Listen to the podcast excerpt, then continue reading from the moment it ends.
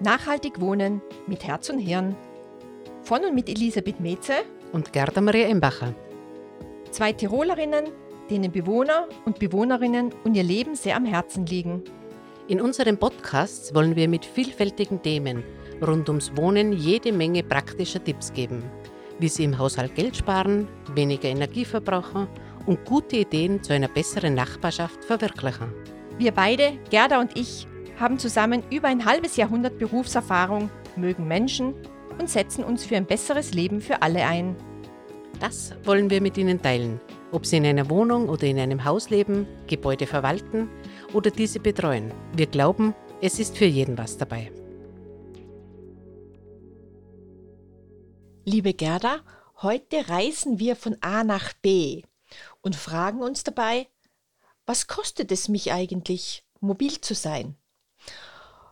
Wohnen und Mobilität hängen ganz eng zusammen. Nicht nur, weil sie die Hälfte des österreichischen CO2-Ausstoßes ähm, verursachen, sondern der überwiegende Teil der Wege, die wir jeden Tag zurücklegen, beginnt und endet am Wohnort.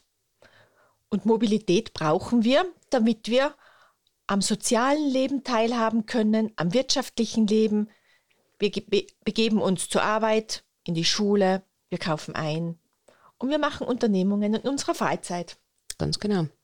Aber eben, was beeinflusst jetzt die Mobilität? Das sind, glaube ich, ganz wichtige Faktoren, weil da kommt es einmal auf den Wohnort an. Gell? Natürlich in Wien, da gibt es eine U-Bahn, da ist die Infrastruktur einfach mit den öffentlichen Verkehrsmitteln sehr, sehr gut. Ähm, in andere Bundeshauptstädte sicher auch gut, wie jetzt in Innsbruck haben keine U-Bahn.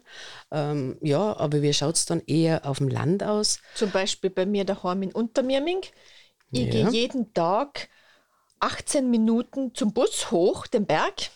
Mhm. Und wenn ich unten im Inntal mit dem Zug ankomme und heimgehen will, da gehe ich so ungefähr 55 äh, Minuten durch steiles, gebirgiges Gelände, damit ich bei mir im Ort ankomme. Ja. ja. Das ist jetzt einfach dieses andere Beispiel wieder. Ja. Es kommt auch ein bisschen auf die Lebensform auch drauf an. Bin einfach ein aktiver Mensch, ähm, mache zum Beispiel auch viel in der Freizeit, dann einfach auch bin jemand, der jeden Tag zur Arbeit muss oder bin in der Pension.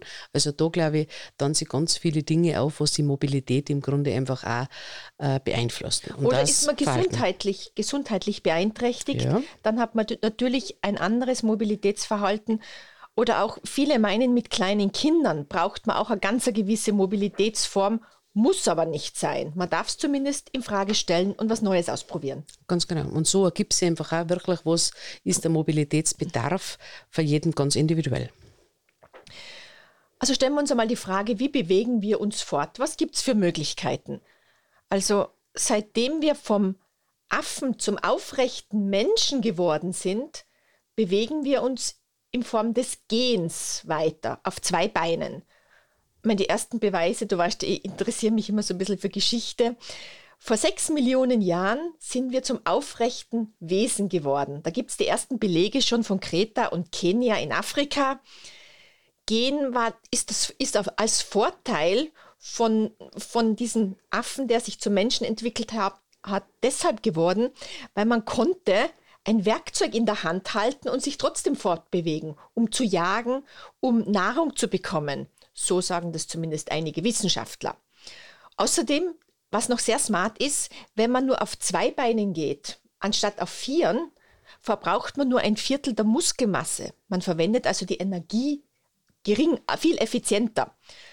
Und wenn wir uns jetzt mit, im Gehen fortbewegen, von zu Hause irgendwo hin, ähm, was meinst du, was sind denn die Leute früher in der Steinzeit am Tag so an Kilometern gegangen? Viel, viel mehr als wie wir. Weil wenn ich jetzt so auf meinen Schrittzähler schaue oder so, dann gehe ich vielleicht 6000 äh, oder ähm, 6000 Schritte, vielleicht einmal 8 oder 12, wenn ich irgendwo mhm. vielleicht sonst bin. Ähm, ich glaube, so der durchschnittliche Mensch wird so irgendwo in dem liegen oder so, aber ich sage viel, viel mehr. Die sind sicher das Dreifache oder das Fünffache gegangen. Ich weiß nicht, ja, man sagt ungefähr 30 Kilometer am Tag haben sie geschafft. Aber sie haben sie meistens nach dem schwächsten Glied im Clan, nämlich den Kindern vier bis fünf Jahren, wie weit die gehen konnten, gerichtet. weil meistens haben dann die Mütter noch, das, noch ein Baby gehabt und da, daher musste das Vier-, Fünfjährige dann schon alleine gehen. Aber trotzdem 30 Kilometer war eine Tagesetappe, die sehr möglich war. Aber jetzt stell dir mal vor, in Österreich, fast jede zweite Autofahrt äh, ist unter fünf Kilometer. Mhm. Und sieben Prozent der Autofahrten sind nur unter einem Kilometer. Das ist also der Sprung zum Bäcker den man eigentlich sehr leicht gehen könnte. Was meinst oder du? Mit dem Fahrrad oder so. Oder mit dem Fahrrad. Mhm. Was meinst du, wie lange geht man einen Kilometer? Wie lange mhm. dauert denn das? Ja, vielleicht so sieben, acht, neun Minuten sowas. Ja, da könntest du ganz richtig sein. Also mhm. wenn man gesund ist, wenn man gut bei Fuß ist sozusagen, mhm. schafft man Distanz ganz locker von einem Kilometer in acht, neun Minuten zu gehen. Das heißt, wenn man da ins Auto steigt, um zum Bäcker zu gehen, ist das einmal schlecht für den Motor des Autos, mhm. Kaltstart. Und das Zweite, es kostet natürlich viel Geld, weil der Kaltstart bedeutet auch, dass das Auto viel mehr Treibstoff verbraucht. Deshalb die frischen Semmeln am Wochenende, die man sich gern heimholt, vielleicht zu Fuß oder mit dem Fahrrad. Und zeitliche Ersparnis ist vielleicht auch nicht, weil ich muss ja vielleicht in die Tiefgarage hinunter das Auto holen, Tiefgaragentor auf und so weiter. Und inzwischen bin ich schon beim Bäcker. Ich glaube, das Schlimme ist äh, beim Auto sowieso so, da hat es auch, glaube ich, einmal eine Erhebung äh, für die Stadtwerke Würgel gegeben, dass im Grunde eigentlich zu 93 Prozent steht das Auto. Also das heißt also, wir haben kein bewegtes Auto, sondern die... Ein Stehzeug und ein kein Stehzeug, Fahrzeug. kein Fahrzeug, ganz genau. Aber jetzt musst du mal überlegen, nicht nur das Gehen eigentlich absolut kostenlos ist, es ist sogar ein Gewinn, weil man hat ganz, ganz viele Nutzen, wenn man geht. Was meinst du? Gehen Gesundheit. Gesund. Genau. Gesundheit. Also ich glaube einfach auch, das in der frischen äh, Luft, an der frischen Luft zu sein, einfach auch für Herz und Lunge, äh, genauso aber auch für den ganzen Körper. Ähm, nicht umsonst ist einfach das Nordic Walking einfach auch so wichtig oder so, weil das einfach so viele Muskeln und so weiter einfach auch wieder äh, gut durchblutet und so weiter. Und wir sitzen so lange im Büro, das heißt, unsere Wirbelsäule wird uns danken, wenn wir dann einmal wieder gehen.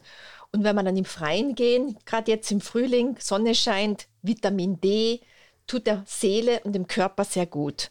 Und gehen, das entspannt auch und fördert die Kreativität, weil wir sehen auch mit dem Auge langsam unsere Umgebung an uns vorbeiziehen und das spornt unsere Ideen im Kopf an. Und was ich so toll finde in jedem Wohnquartier, wo viele Leute gehen und wenn es nur der Weg ist zum etwas entfernteren Parkplatz, man trifft Leute und Nachbarn unterwegs. Und kommt ins Gespräch. Genau, also gehen stärkt die Nachbarschaft. Mhm. Und die Gemeinschaft. Genau. Man kann dann sagen, hallo Frau Nachbarin, wie geht's Ihnen? Was macht die kranke Katze? Oder äh, lieber Bernd, was machst du nach Schulschluss? Oder lieber, lieber Herr Nachbar, komm auf einen Kaffee zu mir. Jetzt sehen wir uns ja gerade unten am Weg in der Nähe von unserer Wohnung. Mhm. Kommst zu mir hoch und dann plaudern wir mal.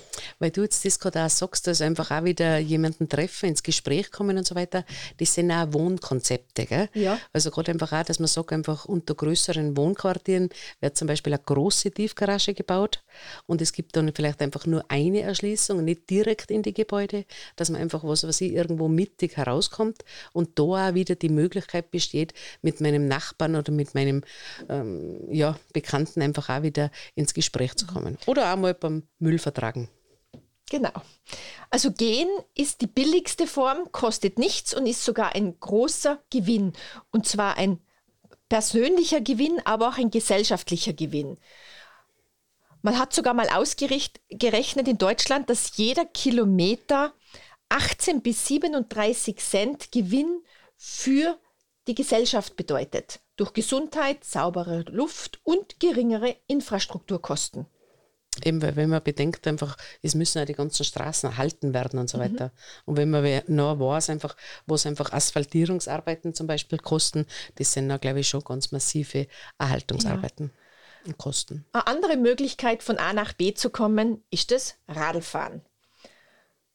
Das Rad, das gibt es ungefähr seit 5000 Jahren, wurde an mehreren Orten gleichzeitig in Europa und Asien erfunden. Aber das ist nicht das Fahrrad gewesen, sondern das war das Rad eines Wagens, damit man Waren transportieren konnte.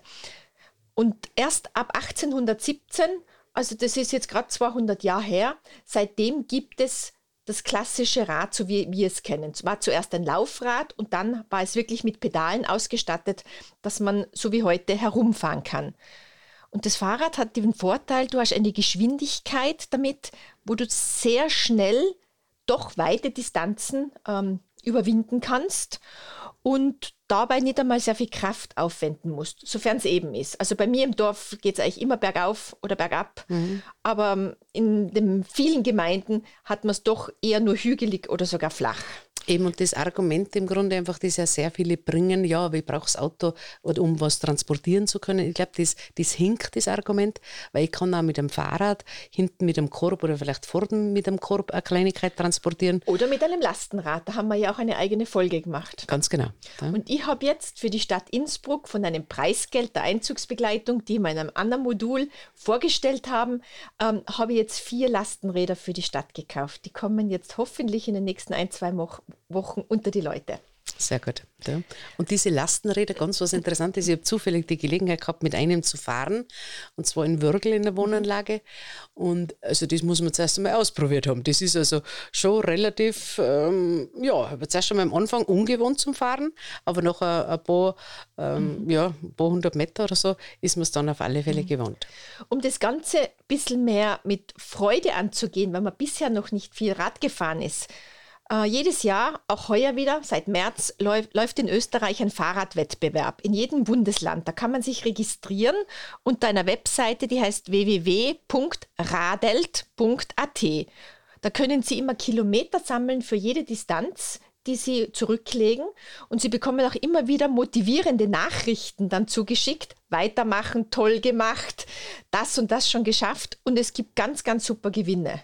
Mein Sohn hat jetzt auch einmal, war das vor zwei Jahren, einen 50-Euro-Schein von der Gemeinde gewonnen, weil da haben sich Gemeinden zusammengeschlossen. Es können sich aber auch eine Mietergemeinschaft zusammentun. Ein Haus kann sich zusammentun als Team und gemeinsam Kilometer radeln und sammeln, Meilen sammeln sozusagen. Und vielleicht gewinnt man dann was Nettes. Auf alle Fälle gewinnt man Gesundheit, Spaß, Bewegung und eine, ähm, eine bessere Geldtasche eine vollere Geldtasche. Super. Weil du jetzt gerade das radelt.at mhm. erwähnt hast, darf ich vielleicht gerade noch erwähnen, den Passaton, den es seit ein paar Jahren gibt. Einfach auch, äh, da gibt es einfach verschiedene Routen in ganz Österreich auch, wo man also von einem Passivhaus zum nächsten radeln kann und so weiter. Also da geht's, funktioniert dann auch mit dem QR-Code, dass man ein bisschen was erfährt mhm. hinsichtlich Klimaschutz, Effizienz in, im Energieverbrauch. Ich glaube, gerade äh, momentan ganz ein wichtiger Faktor, nicht nur momentan, sondern generell, aber aber momentan vor allem. Und da gibt es dann im Grunde einfach auch, wer da also äh, ganz viele Häuser abgeradelt hat, gibt es auch ganz tolle Preise zu gewinnen. Ja. www.passaton.at weil du sagst Kostenfaktor. Wenn du denkst, du stehst an der Tankstelle und tankst jetzt für zwei Euro den Liter den Treibstoff, ähm, was kostet mir der Erhalt eines Fahrradels? Also wenn ich ein älteres Rad habe, vielleicht einmal ein Fahrradschloss und einmal im Jahr äh, ein Fahrradschloss, ein Schlauch und einmal im Jahr sollte man natürlich ein Service machen. Ja, da kommt man unter 100 Euro eigentlich weg fürs ganze Jahr. Mhm. Und wenn du da vergleichst, wir kommen nachher zu einer, zu, einem, zu einer Kostenrechnung, was ein Auto kostet, da, da kriegt man große Augen. Ganz genau. Dann gibt es noch die Möglichkeit, Mitfahrgelegenheit auszunutzen. Mhm. Da habe ich ganz was Tolles ja. gesehen. Und zwar in der Gemeinde, also wirklich, da sind mehrere Bänke in der mhm. Gemeinde verteilt gewesen mhm. und so auf die Art, so Art Mitfahrgelegenheit, wer da gesessen ist, da haben im Grunde die Dorfbewohner gewusst, derjenige will wohin. Vor allem, da kann man dann auf der Seite so eine Fahnele hochstecken, wenn man nicht nur auf dem Bankel sitzt und sich ausruht, mhm. sondern wenn man wo mitten möchte, dann tut man das Fahndel einfach hoch. Dann wissen die Vorbeifahrenden, ah, da ist einer, der so Art Auto stoppt, ein mhm. Nachbar, den nehmen wir gleich den Ort, in den Ort ein. Ganz genau. Also das ist, glaube ich, ganz eine nette Idee.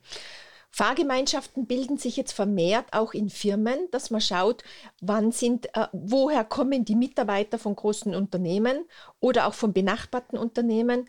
Und über Smartphones kann man ganz leicht WhatsApp-Gruppen äh, WhatsApp gründen, wo man sich immer abspricht, dass man nicht mehr allein im Auto fährt, weil die meisten Berufsfahrer sind allein in der Früh in die Arbeit. Mhm. Das sind ungefähr 1,01, 1,05 Personen im Auto das ist der durchschnittliche Schnitt, ähm, dann würden dann zwei oder drei Personen drinnen sitzen. Ganz genau.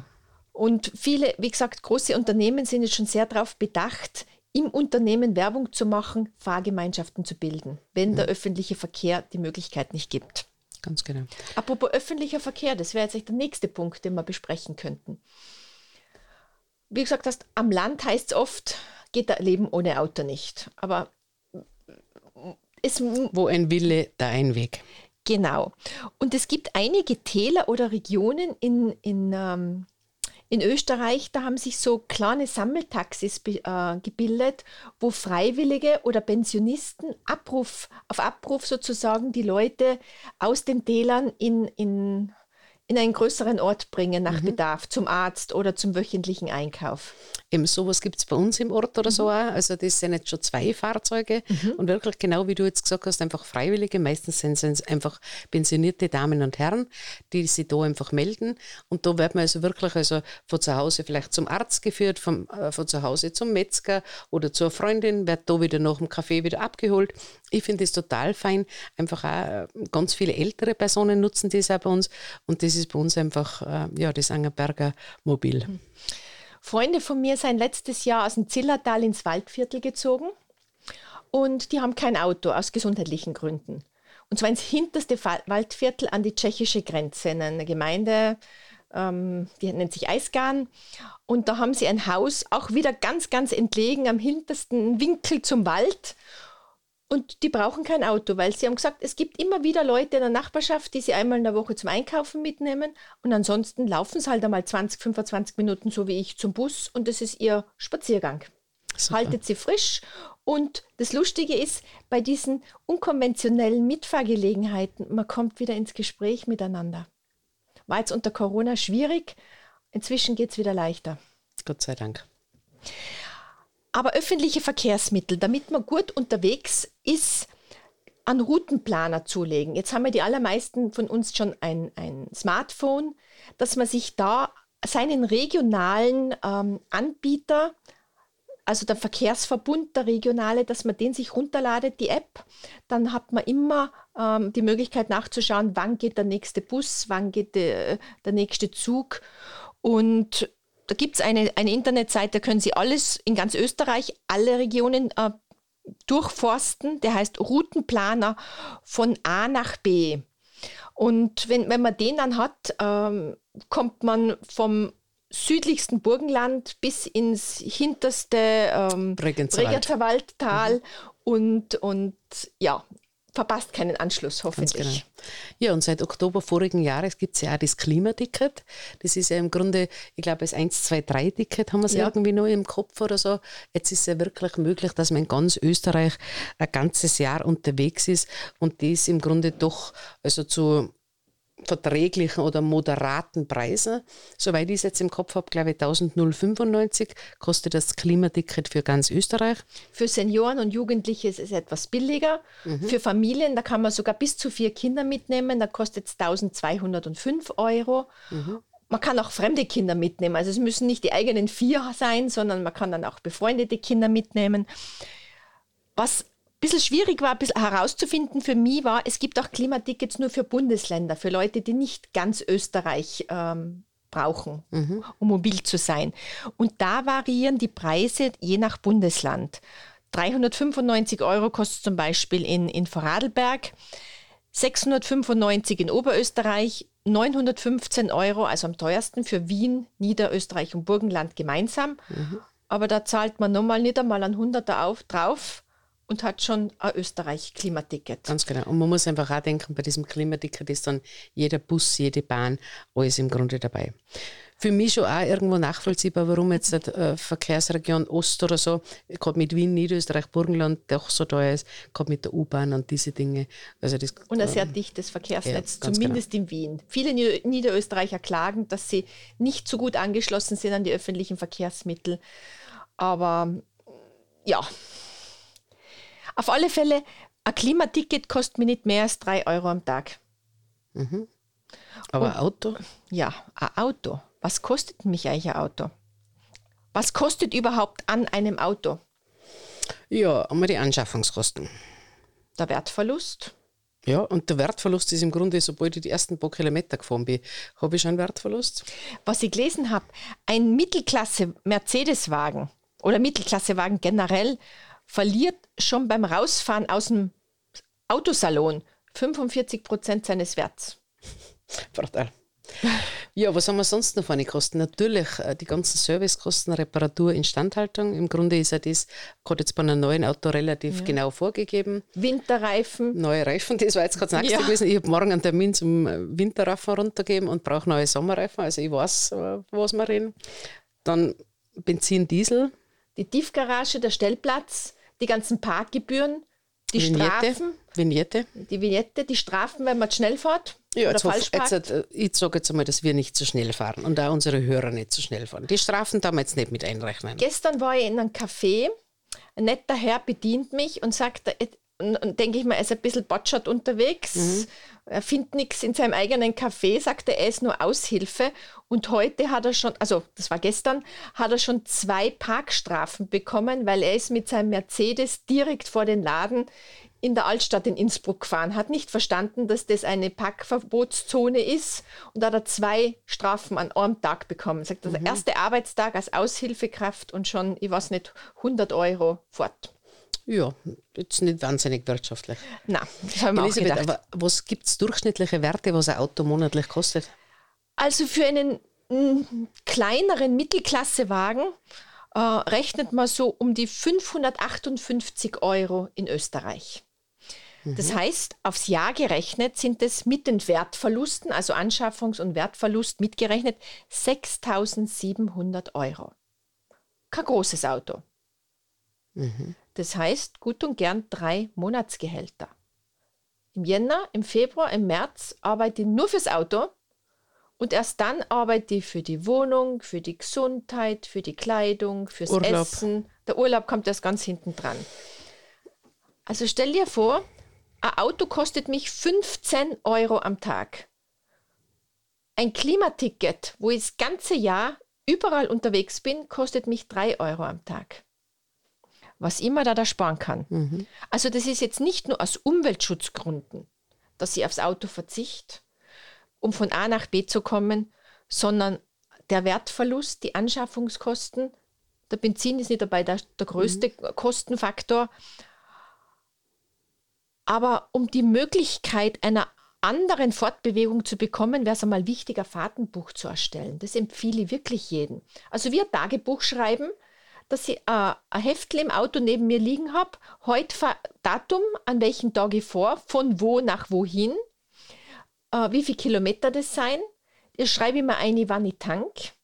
Und dann schreibe ich auch ein, welche zum Beispiel Parkgebühren ich habe oder wie lange ich an einem Ort bin. Bin ich nur eine halbe Stunde oder Stunde einkaufen oder fahre ich ähm, in einen Ausflugsort, bleibe dort sechs Stunden und fahre wieder heim. Und wenn ich das über ein halbes Jahr lang mache, kriege ich einen total guten Überblick und da komme ich vielleicht drauf, wie du wieder am Anfang gesagt hast, ich habe kein Fahrzeug, sondern ich habe ein Stehzeug. Mhm. Eben und deshalb, glaube ich, gibt es jetzt schon ganz, ganz viele gute Angebote. Oftmals ist auch so das Argument Klimaticket gut und recht, aber wie komme ich denn nachher noch vom Bahnhof dort und dorthin? Und deshalb, glaube ich, gibt es ganz viele gute Angebote, gerade jetzt einfach auch mit Carsharing, äh, wo in Österreich, glaube ich, ganz gute Beispiele äh, wirklich auch schon am Weg sind. Genau. Carsharing wird jetzt meist als E-Carsharing, also elektrisch ähm, angeboten.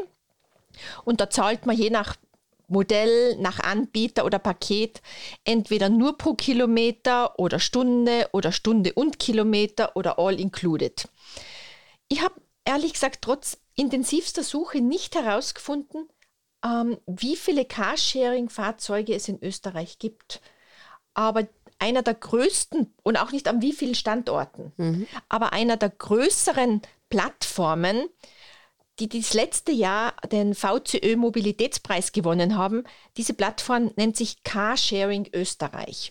Und die sind, das sind eine, soll man sagen, ein Zusammenschluss von 13 Carsharing-Betrieben in Salzburg, Kärnten, Niederösterreich und Oberösterreich. Und die haben ähm, Fahrzeuge an über 90 Standorten. Also schon eigentlich ein recht dichtes Netz. Und das Gute ist, wenn man bei Carsharing Österreich dabei ist, dann kann man auch von einem anderen dieser 13 Anbieter sein Auto nehmen, Nutzen. ausborgen, mhm.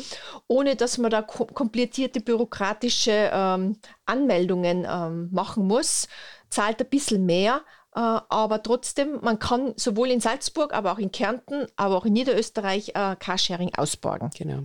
Jetzt gerade so für, für uns im Bereich Tirol oder so ist, glaube ich, Flohmobil ist sehr verbreitet oder so, dass einfach wirklich in den Gemeinden, jetzt ja. gerade im Tiroler Unterland, ich glaube, ein paar Sachen auch im Oberland, wo es wirklich äh, die, ich glaube, da stehen die Stadtwerke Wörgl dahinter, wo im Grunde diese Dinge angeboten werden, auch mit der eigenen Tankkarte und so weiter. Also das ist, glaube ich, auch gibt schon mehr Anbieter, was ich weiß, ja. Gut. Aber genau. generell, genau. die Zukunft wird multimodal, also vielfältig, ähm, dass man nicht mehr auf ein Mobilitäts- oder System greift, sondern viele verschiedenen. Das heißt, ich gehe in der Früh zum Bus, fahre mit dem Bus in die Stadt, dann mache ich vielleicht einen Geschäftsbesuch weiter auswärts und äh, nehme ein Carsharing dann komme ich zurück, möchte irgendwo anders hinfahren, nehme diese E-Roller, die es überall jetzt auch schon zum, zumindest im städtischen Bereich äh, angeboten gibt. Ich bewege mich viel vielseitiger fort als früher. Mhm. Und dabei kann man auch sehr viel Geld sparen. Aber man muss, und das muss man auch schon zugeben, besser planen. Also man muss ja. immer überlegen, wo habe ich einen Anschluss man muss überlegen, auch wo transportiere ich gewisse Dinge. Es ist manchmal ein bisschen eng im Bus zu gewissen Stoßzeiten. Das merke ich selber. Wenn ich um vier heimfahre, ist der Bus immer mehr voll, als wenn ich um, um sechs oder um halb sieben fahre. Aber es geht, dass man auch das Auto ähm, eventuell ersetzt durch ein anderes System. Und da meine ich nicht, dass man autofrei lebt, sondern man hat zum Beispiel ein Jahresticket von einem öffentlichen Verkehrsunternehmen. Man fährt mit dem Rad, man macht ein paar Taxifahrten, man mietet sich ein Carsharing-Auto einige Wochenenden und fahrt zum Beispiel separat auch mit einem Bahnticket, wenn man kein Klimaticket hat. Mhm. Und da kann man immer noch, wenn man aufs Auto verzichtet, sicher 4.000, 5.000 Euro im Jahr sparen. Und dasselbe gilt auch für Familien. Wenn man zum Beispiel von zwei auf ein Auto reduzieren kann, dann und dafür aber ein Jahresticket in der Familie hat und auf Rad umsteigt, teilweise, sind immer noch 3.000, 4.000 Euro möglich zu ersparen. Ganz genau. Elisabeth, ich glaube, das, was interessant ist jetzt noch, weil du sagst einfach das auch, man muss ein bisschen besser planen. Das ist für mich jetzt auch so das Argument, ganz abgesehen davon, dass ich einfach äh, jetzt wirklich 70 Kilometer in eine Richtung jeden Tag mhm. fahre. Also von dem her, für mich ist es ein bisschen auch schon ein Luxusaspekt, dass ich einfach nicht schauen muss, wann habe ich den nächsten Anschluss, vielleicht komme ich gar nicht mehr heim oder so. Aber was sind denn deine Erfahrungen, deine persönlichen, vielleicht nur zum Abschluss hinsichtlich ähm, ein Leben ohne Auto? Die ersten paar Monate waren sehr, sehr schwierig, weil der Mensch ist ein Gewohnheitstier. Äh, schwierig auf die Uhr zu schauen, wann geht der nächste Bus, vor allem wenn man nur einmal in der Stunde, so wie ich, am Bus habe. Äh, dann bei schlechtem Wetter rauszugehen. Inzwischen freut es mich schon, auch wenn es regnet oder Schnee fällt. Ich spüre die Kräfte der Natur, auch um sechs in der Früh, wenn ich auf den Bus muss oder abends. Das heißt, ich, nehm, ich nehme meinen Körper mehr wahr. Ich habe viele neue Nachbarn kennengelernt, die auch öffentlich fahren. Und ich brauche dadurch auch kein ähm, Fitnessstudio, weil ich halte mich fit. Äh, das Planen mit den öffentlichen Verkehrsmitteln, das heißt, ich muss immer schauen, dass mein Handy voll geladen ist, dass es nicht leer ist, weil sonst stehe ich da und weiß nicht, wann der Bus geht oder der Zug geht. Aber ich glaube, Mut zur neuen Mobilität zu haben, das ist die Zukunft man erspart sich viel Geld, man tut was für die Umwelt und es ist ein neues Lebensgefühl. Und man tut auch was für die Gesundheit. Ja. Elisabeth, ich glaube, das war wieder ganz interessant. Auch jetzt dein persönlicher Erfahrungsbericht. Und ich glaube, jeder kann sein Stück dazu beitragen. Und von dem her, ich glaube, ein interessantes Thema, vor allem einfach auch ein wirtschaftlich interessantes Thema. Wir würden uns freuen, wenn sich jemand meldet und seinen eigenen Erfahrungsbericht mit uns teilen würde. Das wäre ganz nett. In diesem Sinne, bis zum nächsten Mal. Wir hoffen, dass Sie in dieser Folge den ein oder anderen Tipp bekommen haben, der Ihnen den Alltag in Ihrem Wohnumfeld erleichtert. Wenn es Ihnen gefallen hat, abonnieren Sie unseren Podcast. Überall, wo es Podcasts gibt.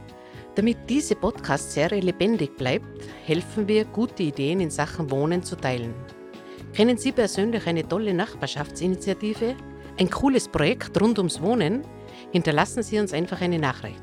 Entweder auf Facebook Nachhaltig Wohnen mit Herz und Hirn oder auf der Internetseite nachhaltigwohnen, alles zusammengeschrieben.eu. Also nachhaltigwohnen.eu. EU. Alle 14 Tage gibt es eine neue Ausgabe aus den Bereichen Hausverwaltung, Energiesparen, Grünraum, Nachbarschaft, Mobilität und Freizeit. In diesem Sinne auf gute Nachbarschaft, die Herz und Hirn miteinander vereint. Bis zum nächsten Mal, eure Elisabeth und Gerda.